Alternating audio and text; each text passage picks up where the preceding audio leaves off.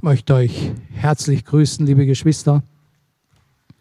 Aber so während wir so gebetet haben, kam mir so diese Begebenheit aus der Bibel, wo so viele Menschen da waren bei Jesus und, und es war wohl ein Problem da, sie hatten nichts zu essen und menschliche Kunst und menschliche Möglichkeit war so begrenzt, die hatten nur fünf Brote und zwei Fische und sind zu Jesus gekommen. Was kann da geschehen?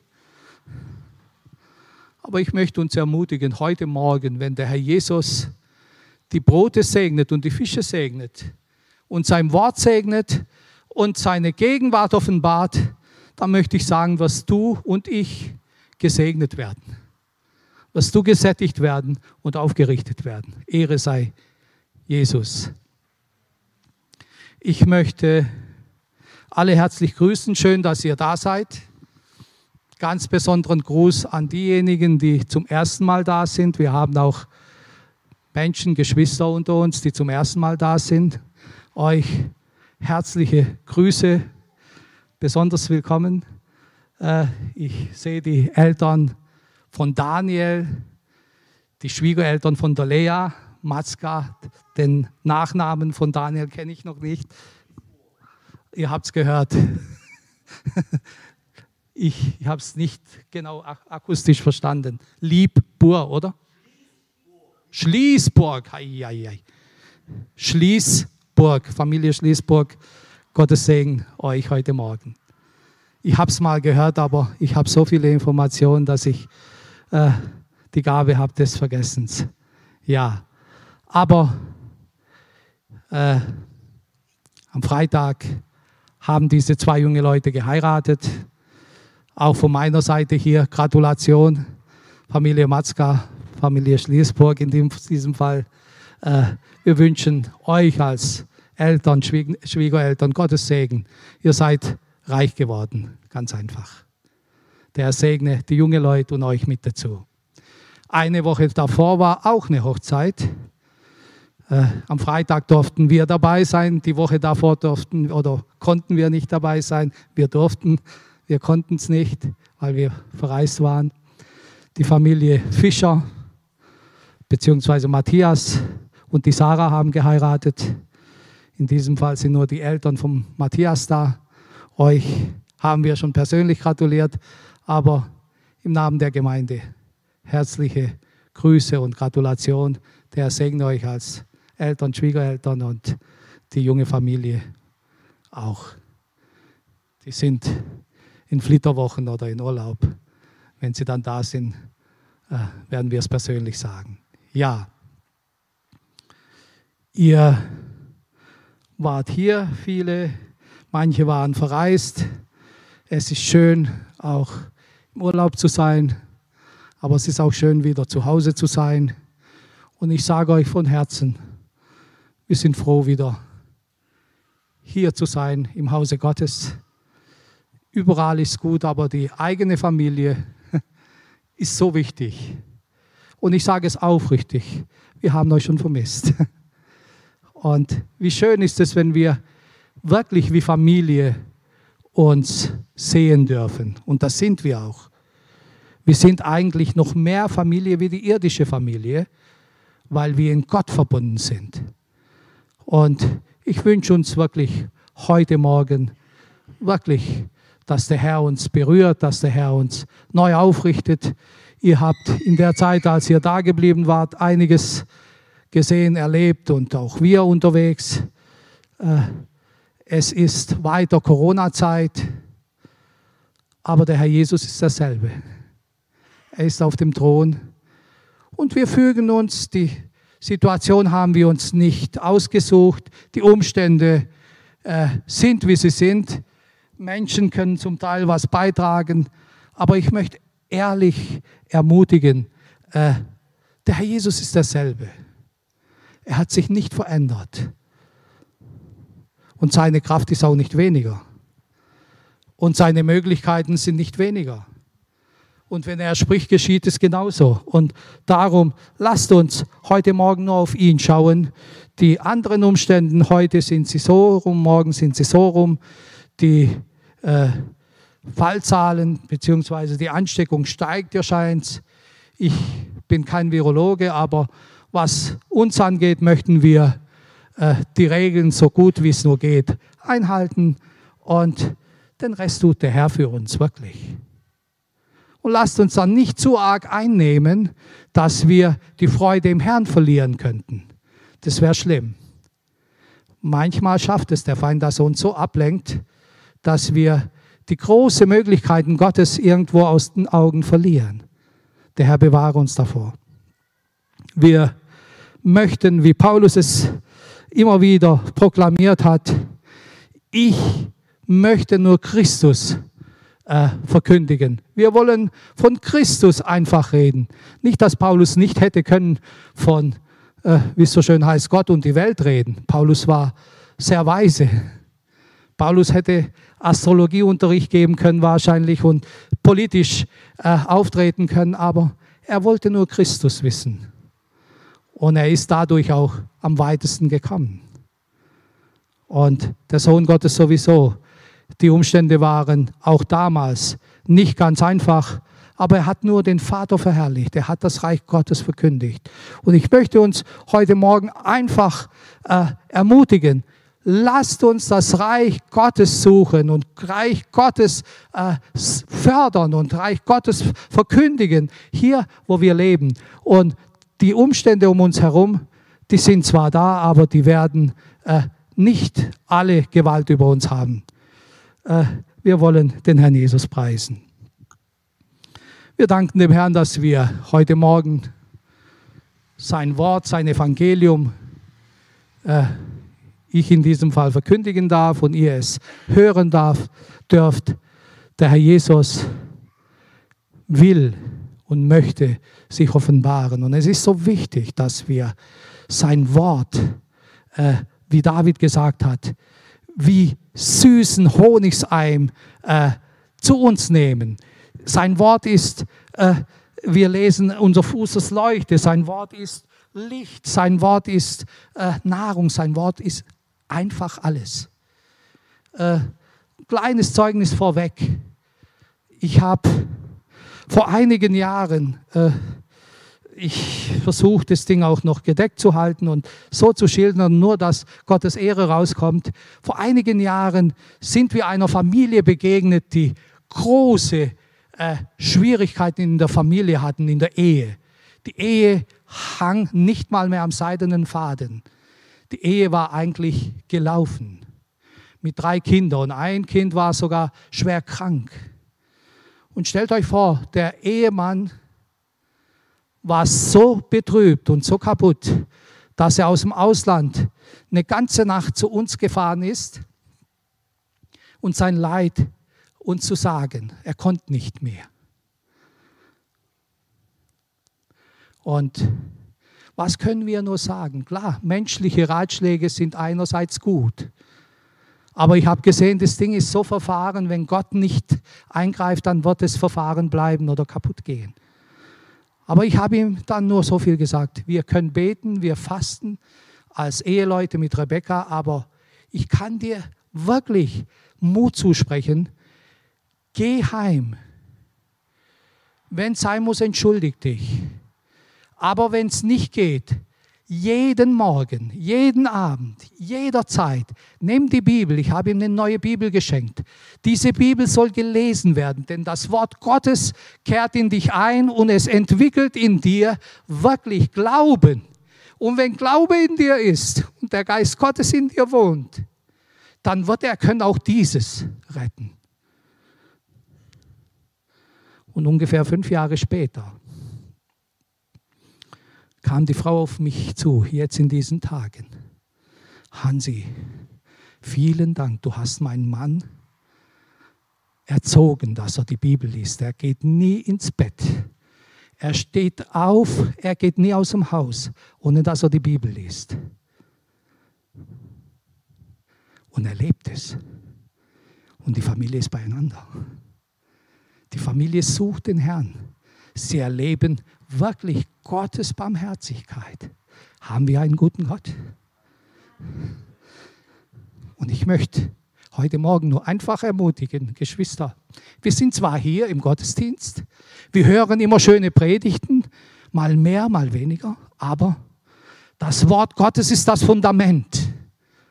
Und Gottes Verheißungen sind mehr wie jede gute Nachricht, wie jede wirtschaftliche positive Entwicklung. Das Wort Gottes ist mehr Sicherheit wie alles, was wir betasten und sehen und hören können. Und meine Ermutigung ist, lasst uns das Wort Gottes so viel, wie es nur geht, lesen, hören und mit dem Herrn uns beschäftigen, denn das wird uns durch die Stürme tragen. Und Gebet dazu. Der Herr möchte uns segnen. Ich möchte heute Morgen einen Psalm mit uns teilen, ein, aus Psalm 11 einige Gedanken weitergeben. David ist zwar hier als sogenannte Hauptperson, aber es geht letztendlich nur um David insofern, dass er Gott vertraut hat. Es geht um Gott. Es geht um den lebendigen Gott, der derselbe ist, der damals bei David wirklich die Gegenwart und die Herrlichkeit erzeigt hat, so möchte er auch in unserem Leben wirklich wirken. Und darum seht den David nicht als den König und äh, wir können es zwar sehen, aber in erster Linie geht es um Gott. Wir lesen Psalm 11.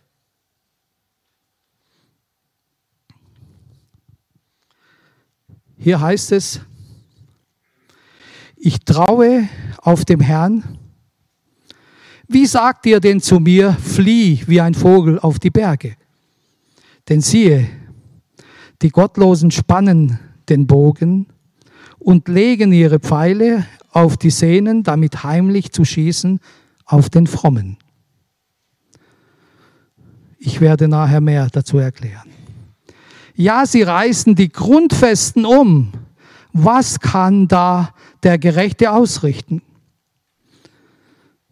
Der Herr ist in seinem heiligen Tempel, des Herrn Thron ist im Himmel. Seine Augen sehen herab, seine Blicke prüfen die Menschenkinder.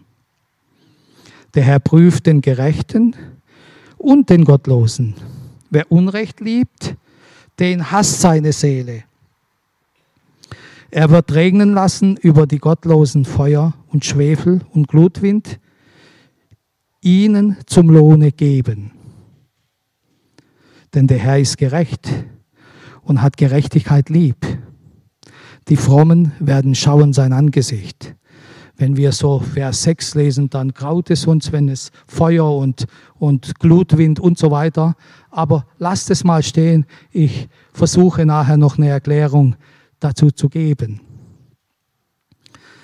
Aber dieser Psalm ist einfach wie viele Psalmen, wenn wir den Hintergrund, die Geschichte dahinter äh, kennen würden oder kennen werden, dann wissen wir ganz genau, dass es irgendjemand geschrieben hat, der wirklich durch harte Lebenssituationen gegangen ist. Es geht hier um David.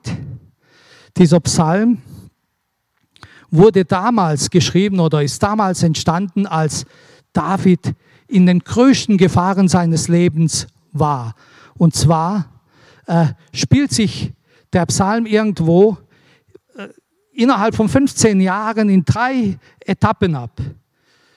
Es geht um die Zeit, als David jung war, im jugendlichen Alter beziehungsweise äh, äh, noch äh, Teenager war oder wo er noch bei den Schafen war. Und in der zweiten Etappe, wo er bei Saul, beim König Saul, als sogenannter Spieler und Musiker engagiert war, in der Zeit, als auch Goliath gefallen war. Und die dritte Zeit ist, als er auf der Flucht war. Also so äh, sagen die Bibelforscher, dass diese Zeit in diesen sogenannten 15 Jahren sich abgespielt hat. Und diese Zeit, aus dieser Zeit entstand dieser Psalm. Nur für die, die vielleicht nicht genau so sehr kundig sind, es spielte sich ab, als David zu, zu Saul kam, beziehungsweise die Zeit, als er Goliath äh, äh, bezwungen hat und er beim Hof des Königs Saul war. Er wurde engagiert als Musiker und wir kennen die Geschichte, ich werde nachher noch einiges davon erklären, dass äh, es nicht nur Sonnenschein war. Lasst uns mal die erste Etappe anschauen. Wir möchten es jetzt in drei aufteilen. Als David jugendlich war, als David bei den Schafen, bei den Herden seiner äh, Eltern oder seines Vaters war, was er da so erlebt hat.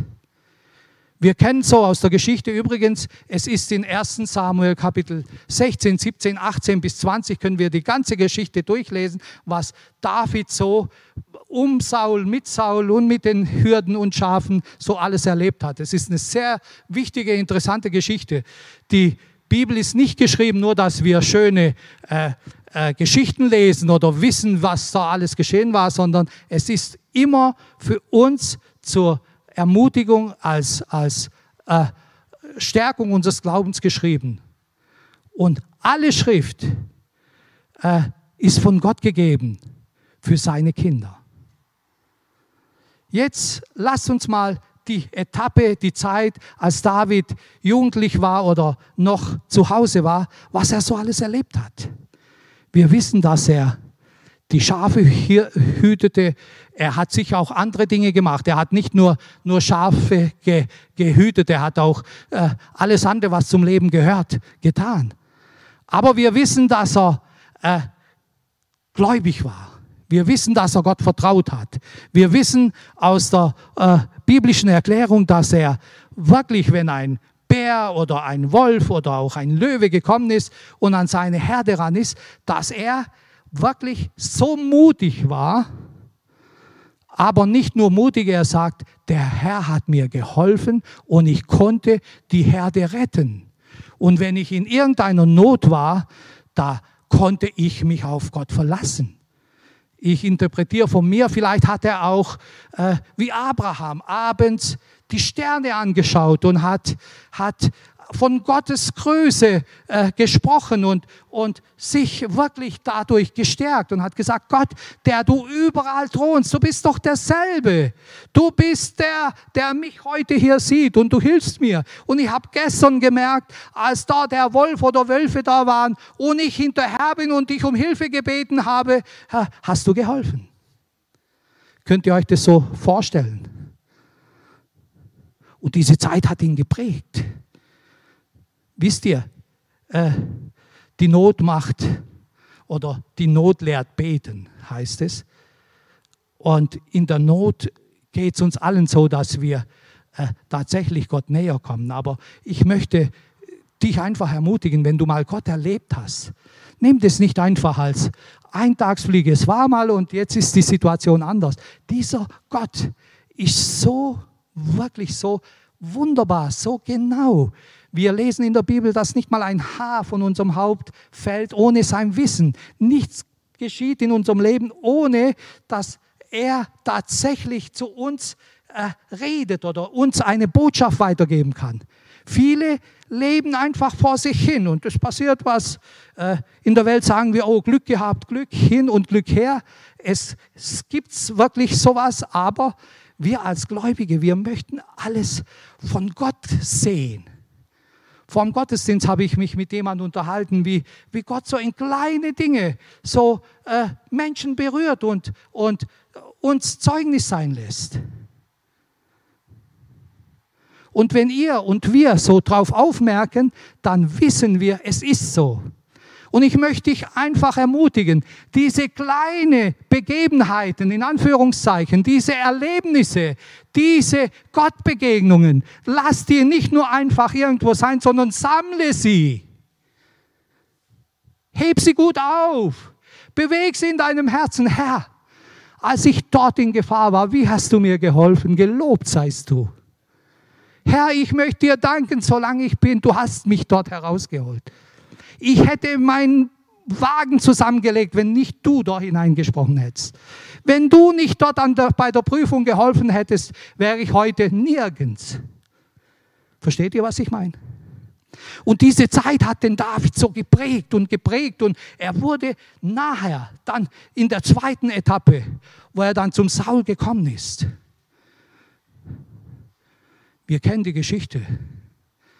Stellt euch vor, da kommt ein junger Mann irgendwo weit vom Acker, ein Schafshirte, und die ganze Nation ist verzagt und steht vor einem Goliath. Die Soldaten sind alle irgendwo eingeschüchtert. Alle realistische Prognosen heißen, der Krieg ist nichts zu gewinnen. Und da kommt einer und sagt, aber ich habe meinen Gott erlebt. Aber ich weiß, wer er ist. Ich könnte mir vorstellen, derjenige, der diesen Bären tatsächlich lahm gemacht hat, der wird auch jetzt diesen Goliath irgendwo wegtun können, weil ich vertraue meinem Gott. Ich vertraue ihm, dass er mich schützt. Ich bin doch sein Kind. Der wird mich doch jetzt nicht geben. Ich sage das jetzt mal so. Und wir kennen die Geschichte dieser Goliath äh, ist bezwungen worden.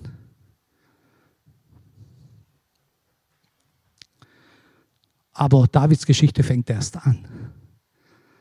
Wir wissen ja, Helden werden auch damals, waren auch damals gefeiert. Er wurde gefeiert und äh, äh dem Saul nur 1000 und dem David 10.000 wurden zugesprochen. Und das war halt sein größtes Problem geworden, obwohl er nichts dafür konnte. Stellt euch vor, so, ich weiß ja nicht, wie alt David damals genau war, aber, aber ein Teenie, unsere Jugendlichen sind übrigens jetzt alle ausgeflogen, die sind in der Freizeit in Österreich, aber so 16, 17-Jähriger oder nur 15, was weiß ich, äh, der bezwingt da so ein Goliath, obwohl er genau sagt, äh, nicht in meiner Kraft, sondern der Gott, der mir dort geholfen hat, der macht. Und jetzt wird er gejubelt, ohne dass er es vielleicht will. Und dadurch kommt er in größter Lebensgefahr. Ist hier jemand schon in Lebensgefahr gewesen? Ungewollt. Ihr könnt ja jetzt langsam erkennen, was der Psalm uns sagen möchte. Er muss aber am Hofe des Königs spielen. Und wir kennen, wie oft Saul äh, mit der Lanze ihn durchspießen wollte. Wir wissen, wie, wie David in dieser Situation wirklich zum Opfer wurde, obwohl er nichts gekonnt hatte. Wie oft geschieht es in unser Leben, wir geben unser Allerbestes und wir werden zum Opfer. Kennt ihr solche Leute? Ich kenne viele. Teilweise waren wir es auch. Aber stellt euch mal dieses Szenario vor. Lest mal zu Hause äh, äh, 1 Samuel 16 bis 20, dort die ganze Geschichte. David, ein junger Kerl, ein unschuldiger Junge, steht da und der ganze Königshof weiß Bescheid. Und sie mögen David und sagen ihm, flieh, Junge, geh weg, der König bringt dich um. Stellt euch mal dieses königliche Apparat vor. Alle, so steht geschrieben, David hatte Gunst vor allen. Aber die haben gewusst, wie unberechenbar Saul ist. Also ich stelle mir so vor, dass die Soldaten gekommen sind, David, wenn du jetzt nicht weggehst, Irgendwann wirst du ohne Kopf sein. Stellt euch den Portier vor oder den Pförtner. David, hast, merkst du das nicht? Der Saul will dich doch umbringen. Hau ab. Wir könnten jetzt illustrieren, so viel wir wollen. Der Koch oder die Bedienung oder der Sicherheitschef oder äh, die Sekretärin David, zieh ab. Du bist in Lebensgefahr. Wir lesen nur, dass alle ihm sagen, flieh weg auf die Berge. Flieh weg, dass du außer Lebensgefahr bist. Und was sagt David?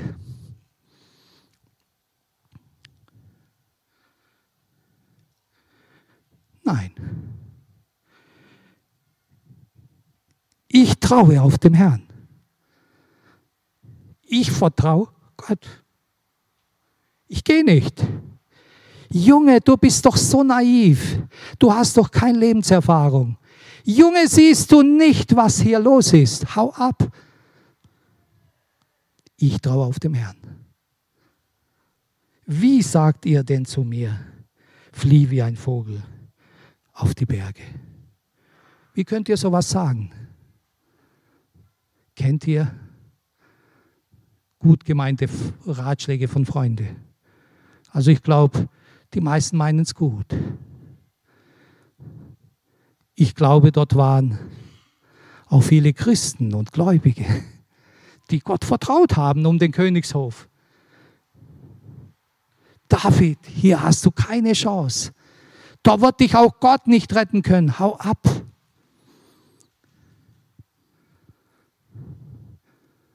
David antwortet nein. Ich traue auf den Herrn. Manchmal, ich möchte jetzt ein wenig ausschweifen, werden wir auch von gläubigen Geschwistern immer wieder mit guten Ratschlägen versorgt und äh, so richtig christliche Empfehlungen und Anweisungen kommen auf uns. Und ich möchte einfach sagen, nicht alle Ratschläge sind auch gut. Amen. Sondern die, die dem Wort Gottes entsprechen. Und ich möchte meine Botschaft betiteln heute Morgen, renn nicht weg. Vertraue auf Gott. Jetzt stellen wir uns vor, wenn David abgehauen wäre, wenn David einfach die Ratschläge angenommen hätte, hätten die meisten gesagt, okay, sein Vertrauen zu Gott ist nicht ganz so prächtig, wie wir es so gedacht haben. Goliath war Goliath, aber hier, er ist geflohen. Weil er aber geblieben ist, hat er bewiesen, ich vertraue auf Gott. Und die Geschichte mit David geht sicherlich noch weiter, aber wie würdest du tun in solche Situationen? Und ich. Wisst ihr, auch heutzutage sind so richtige Sauls in unserem Leben. Auch heutzutage gibt es so viele Sauls, die unser Leben bedrohen. Auch in deinem Leben sind solche äh, Saul-Zustände, wo du sagst, ich kann nur fliehen oder ich müsste, ich muss was unternehmen. Ich muss mein Leben retten. Wisst ihr, so ein Saul-Zustand kann, wie ich vorher gesagt habe, eine Ehekrise sein. So ein Saul-Zustand kann auch eine körperliche Krankheit sein, kann Krebs sein, kann finanzieller Ruin sein. Kann auch eine Auseinandersetzung sein. Kann eine Streitigkeit sein. Kann wirklich eine Bedrohung sein.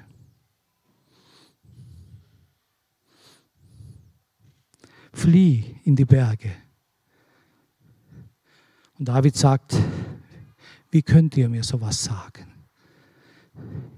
Ich fliehe nicht. Wisst ihr, wir Gläubige, wir fliehen nicht. Wir sind doch Christen, wir vertrauen dem Herrn. Wenn Situationen in unser Leben kommen, wir haben keine Furcht, wir sind Christen. Ganz besonders Männer äh, geben ja von sich, dass sie keine Furcht haben einem Mann steht es auch nicht gut, Angst zu haben. Und in jeder Situation spielen wir gern die Sachen so runter, dass wir keine Angst haben. Aber laut Wissenschaft ist belegt, dass die Angstempfindungen sind bei Mann und Frau genau gleich, nur dass es die Männer wahnsinnig gut verstecken, sind äh, besser drauf. die maskieren sich gut. Aber ich sage, liebe Geschwister, mit männlicher Einstellung kannst du nicht jedes Problem bezwingen. Aber mit Vertrauen auf den Herrn darfst du den Situationen begegnen. Und ich möchte dich einfach ermutigen. Nimm das Wort Gottes als Lebensfundament für dein Leben.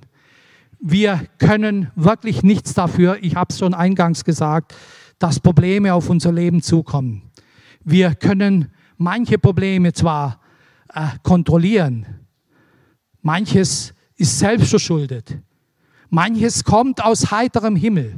Wir können es nicht kontrollieren, aber was wir kontrollieren können, liebe Geschwister, wie unsere Einstellung dazu ist, was du wirklich bestimmen kannst. Gehe ich es in eigener Kraft an oder ich gehe mit meinem Gott die Situation an. Und ich weiß, es sind hier einige heute Morgen, die stark sind.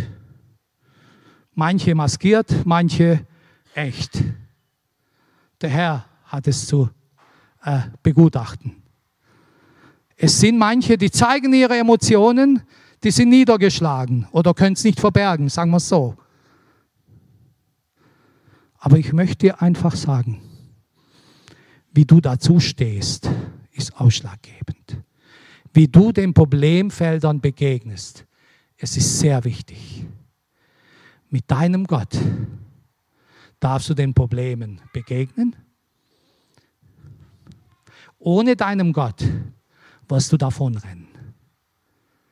Und unser Glaube wird daran auch geprüft und der Herr Jesus und Gott sieht es auch. Wie gehen wir mit Herausforderungen um? Wie bewahren wir Ruhe? Wie bewahren wir Vertrauen auf Gott? Oder wie verlieren wir uns? Und ich sage dir, du magst noch so trainiert sein und noch so viel Muskel haben und noch so erfahren sein. In gewisse Probleme bist du zu wenig. Du kannst nie, nie standhalten, wenn Gott dir nicht zur Seite ist. Aber dass Gott dir zur Seite ist, musst du bei Gott sein, musst du mit Gott leben. Gott zwingt sich nie auf. Er lässt sich nur einladen. Und ich möchte heute Morgen diese Botschaft einfach äh, so weitergeben. Lade Gott in deinem Leben ein, dass du wirklich nicht fortrennst, nicht davonrennst. Wir lesen weiter.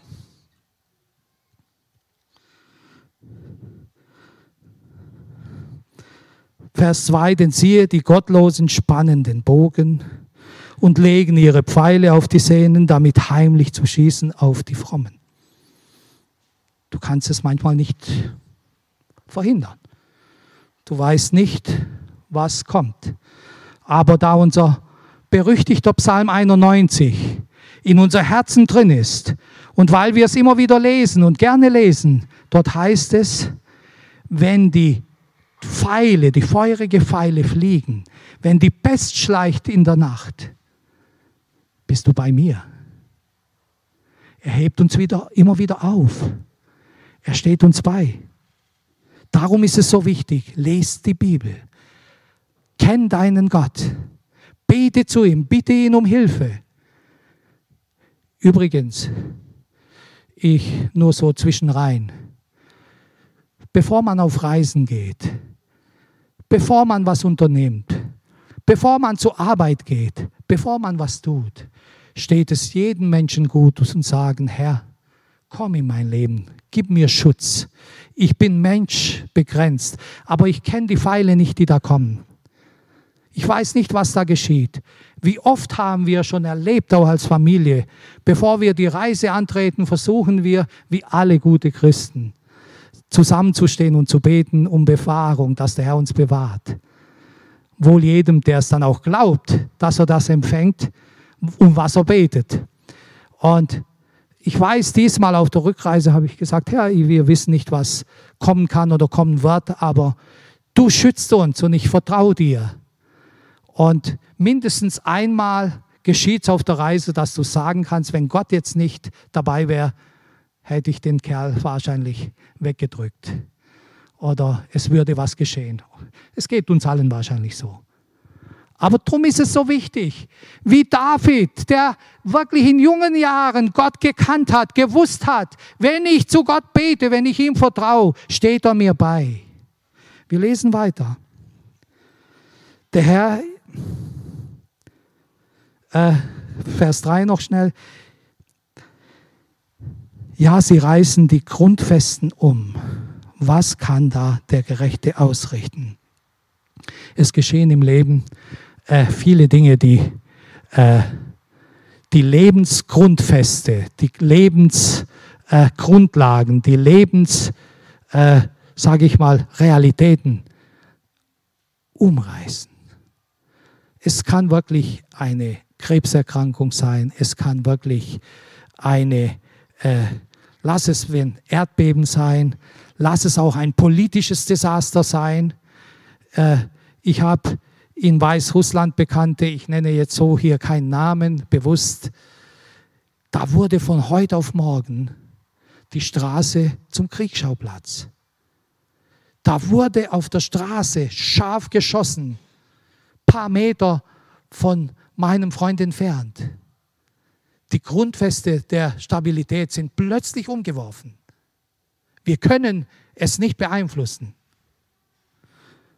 Aber der Herr ist in seinem heiligen Tempel.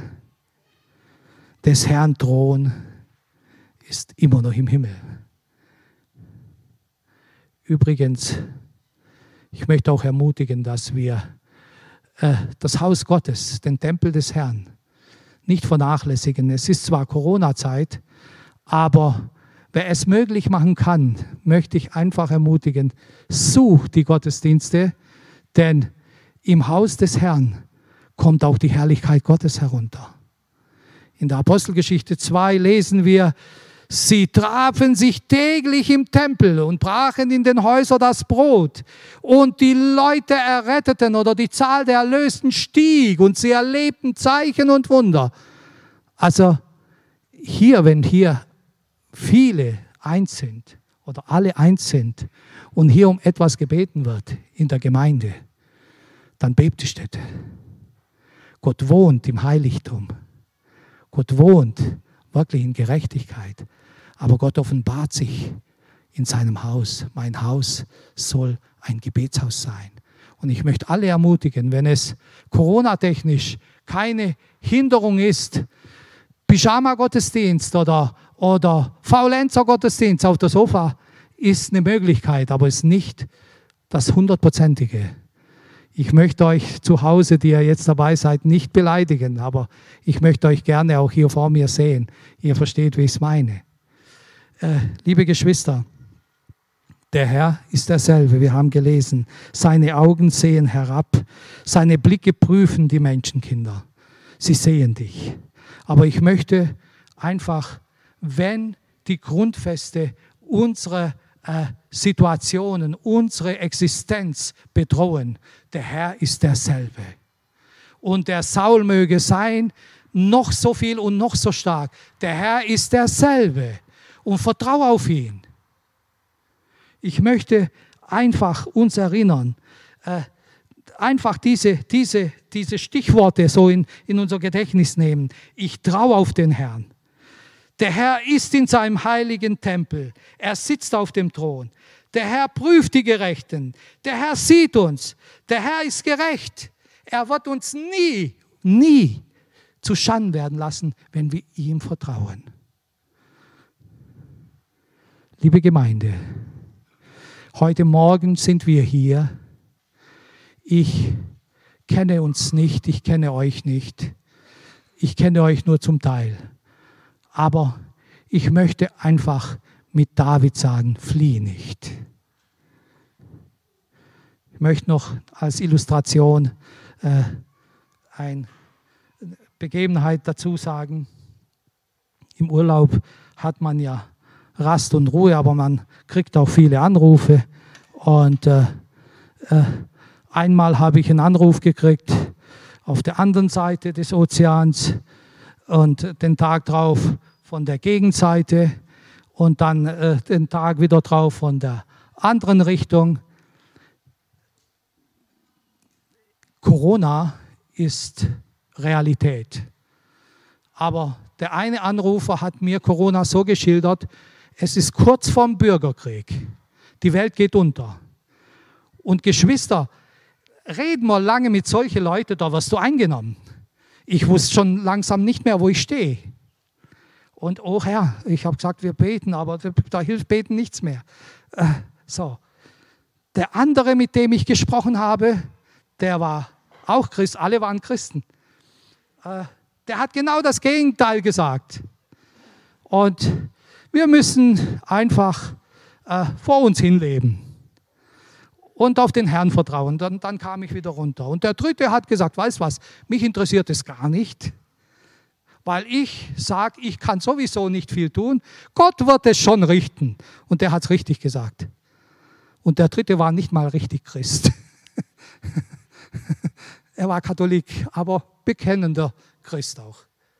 Äh, nichts gegen Katholiken, manche glauben noch mehr. Äh, liebe Geschwister, lasst uns nicht auf die Umstände schauen. Flieh, David, flieh weg, rette dein Leben, mach alles, sei panisch, sei noch so. Liebe Gemeinde, ich möchte auch Corona nicht kleinreden. Bitte nicht. Die Fallzahlen steigen. Äh, es ist eine Sache, wo uns tatsächlich überfordert. Wir können es nicht kontrollieren. Menschen können es auch nicht, sicherlich nie kontrollieren. Wenn jemand es kontrollieren kann, ist der Herr.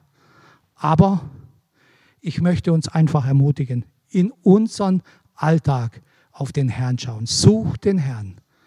Tut nicht und lasst uns nicht allerlei Theorien und Verschwörungen und so weiter herausgraben. Das sollen die machen, die nichts anderes zu tun haben. Wir schauen auf den Herrn. Wir vertrauen auf den Herrn. Wir erzählen den Menschen, was wir mit ihm erlebt haben. Unser Saul mag noch so groß sein. Ich renn nicht weg, ich fliehe nicht, ich vertraue auf Gott. Und das möchten wir wirklich als Gemeinde in dieser Zeit weitergeben. Der Herr Jesus möchte uns erfüllen mit seinem Geist. Der Herr Jesus möchte uns wirklich erquicken. Aber nochmal sage ich, wenn wir nicht Gottes Wort lesen, wenn wir nicht uns mit Gottes Wort beschäftigen, wenn wir alles andere vorziehen, wenn wir lieber zu Hause sind, wenn wir lieber alles andere tun und jede Arbeit und jede Mühe und jede äh, äh, Nebensache wichtiger ist wie Gottes Sache, wirst du in Straucheln kommen. Wenn der Herr in deinem Boot ist. Wir kennen ja die berüchtigte Bootsfahrt der Jünger, als es so richtig stürmisch wurde und der Herr im Boot schlief. Dann bist du in Sicherheit. Herr Jesus, erfülle uns alle mit diesem Vertrauen. Gott möchte uns Gnade schenken. Lasst uns jetzt aufstehen. Wir wollen, ich bitte die Sänger, die Musiker nach vorne.